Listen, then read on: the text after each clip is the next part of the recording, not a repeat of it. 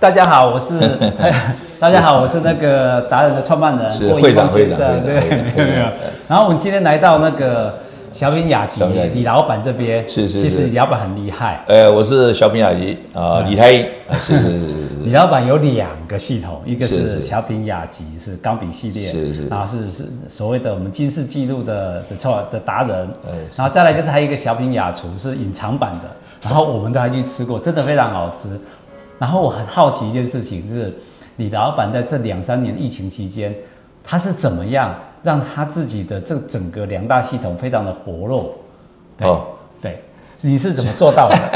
这个哈，我跟你讲啊，我跟你讲，不对，第一个哈，第一个真的要感谢上天哦！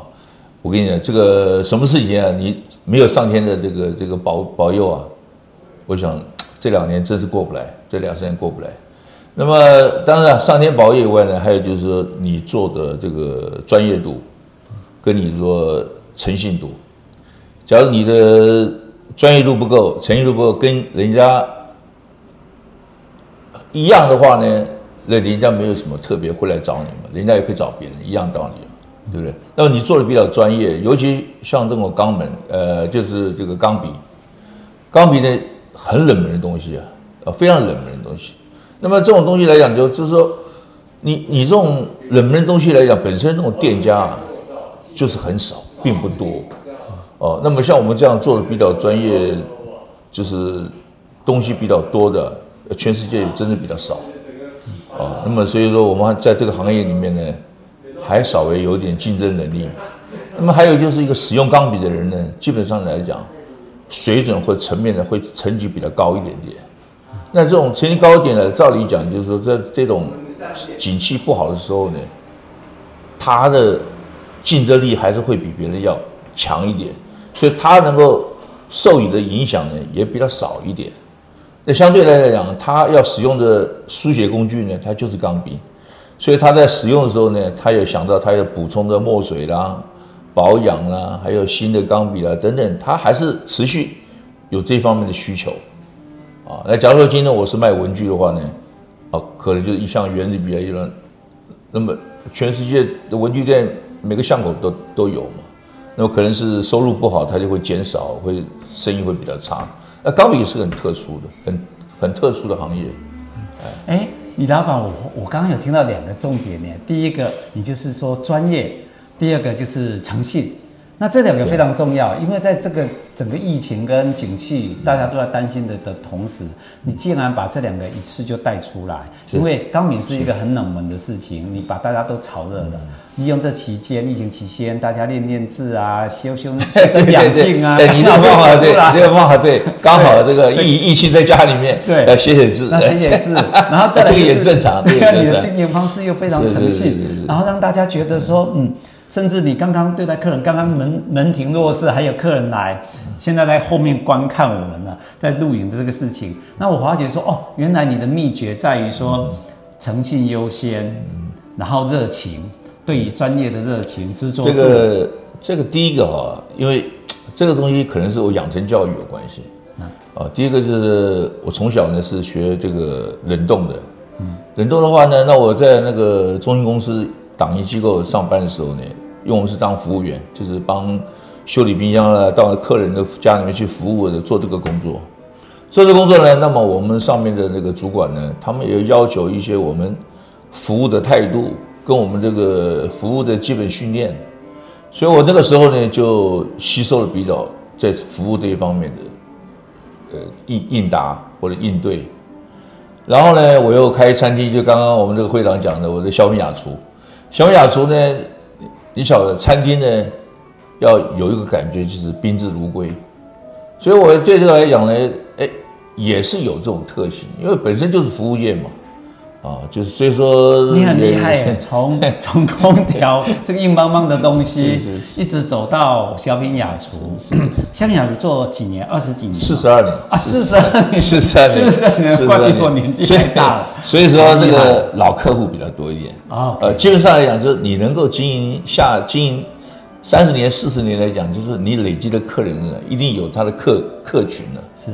啊，然后我们也不是像那种大餐厅呢，啊，就是花费比较高的，那我们是比较一般，就是价钱还还算可以的，是啊。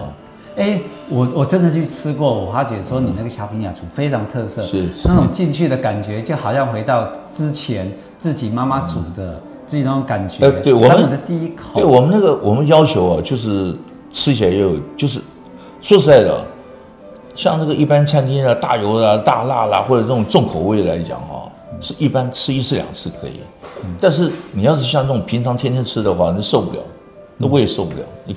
就是，所以我们那个菜呢，就是就是平常的平常的家常菜，包括我们那个厨房所用的这个酱料，全部是用家庭式的，不是那种一般餐厅的那种大罐的什么大罐酱油啊，那我们都是一样，就家庭用那个酱油，所以烧起来的味道就就像那个家庭式的这个口味烧烧法。嗯，难怪我上次我记得我那一次有一周。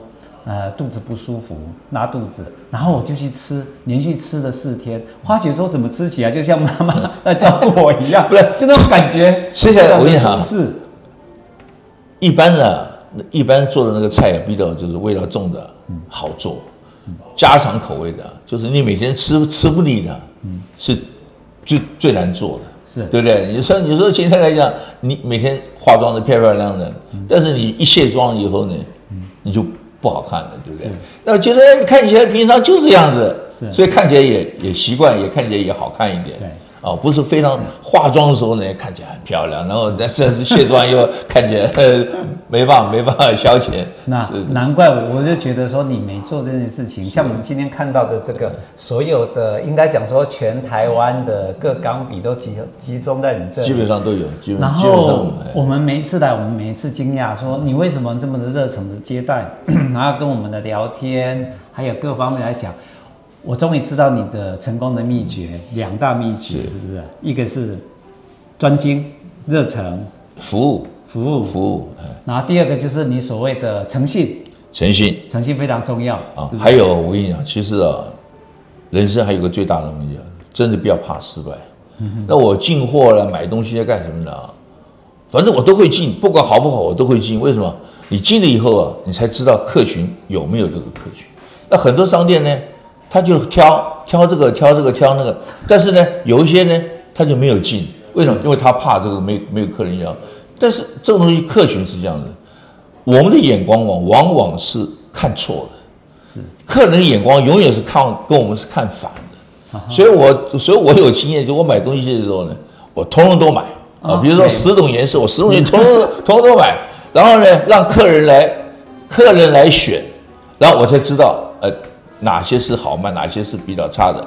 好卖的我就多进一点，不好卖的我就进少一点。嗯、啊，这这个东西是你也有的尝试，你不能讲说啊，这个样这个颜色十种啊，我就挑三个颜色比较好卖，其他颜色不卖。但相对来讲，哦，我我再讲个再讲个故事给你听好了。好，这是一个真实的故事。有一天啊，我在那个 SOGO 那个旁边有一个卖那个 Echo 的那个鞋子啊，是鞋子，那那个鞋子我穿穿起来。还蛮舒服的，但是我脚很大，嗯，我脚要穿到四十三号，四十三号差不多欧洲鞋要穿到十一号，是。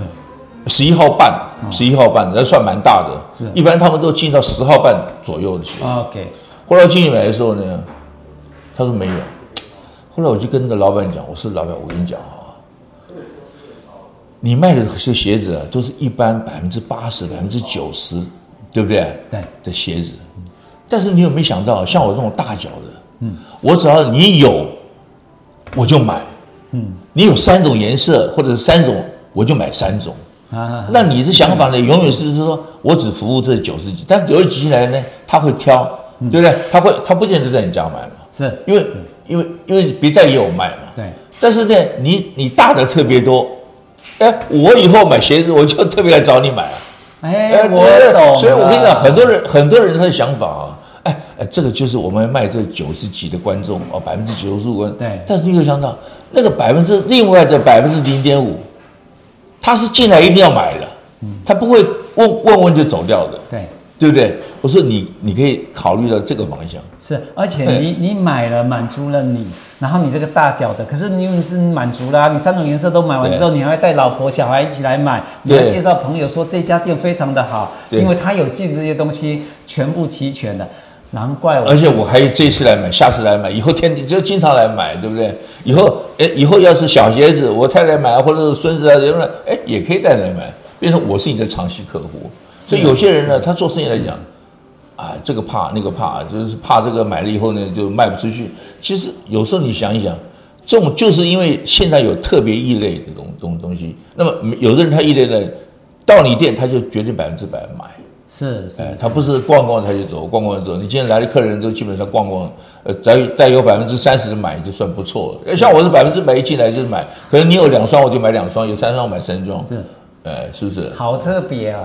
难难难怪我们上次我们来达人企业参访的时候，牛爸爸进来你这个店啊，他是卖一万元的牛面。你是近视记录达人，他是 CNN 的达人哦。他很好玩，他进来看三分钟，他只讲了一句话，他说：“李老板成功的原因有一个很大的重点是大家跟不上的，就是你刚刚讲的个性。”您不挑任何东西，您觉得是要服务客人的话，那应该是齐全的。他一进来，他都可以选上他自己喜欢的东西。对对对。然后成本上来讲，您可能现在先投入，但是后面的回收才是大家比不上的。对，这个是你成功的另外一个很特别的秘诀。今天我们就是要来听听看你老板还有什么秘诀成功的的因素。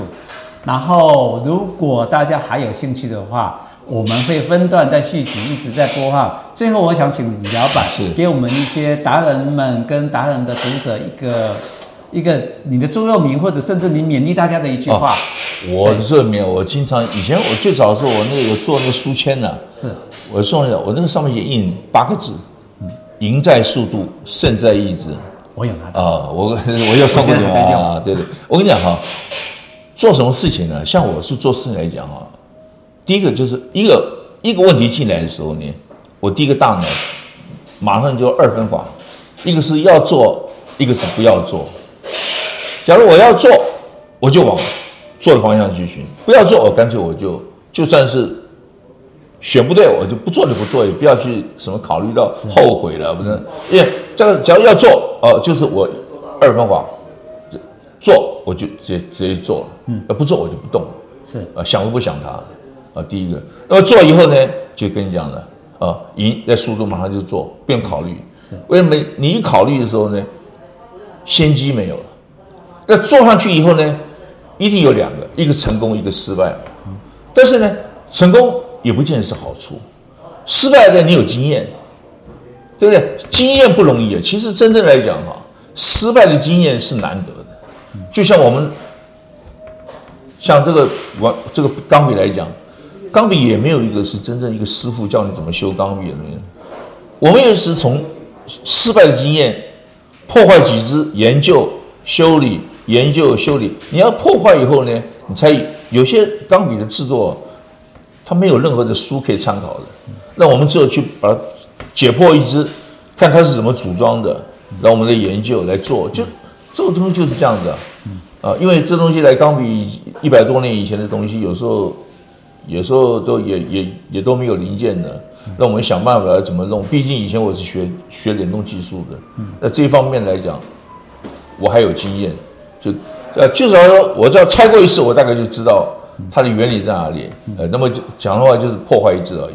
好，终于学起来了。李老板的八字真言：赢在速度，胜在意志。对，你要坚持再坚持。对。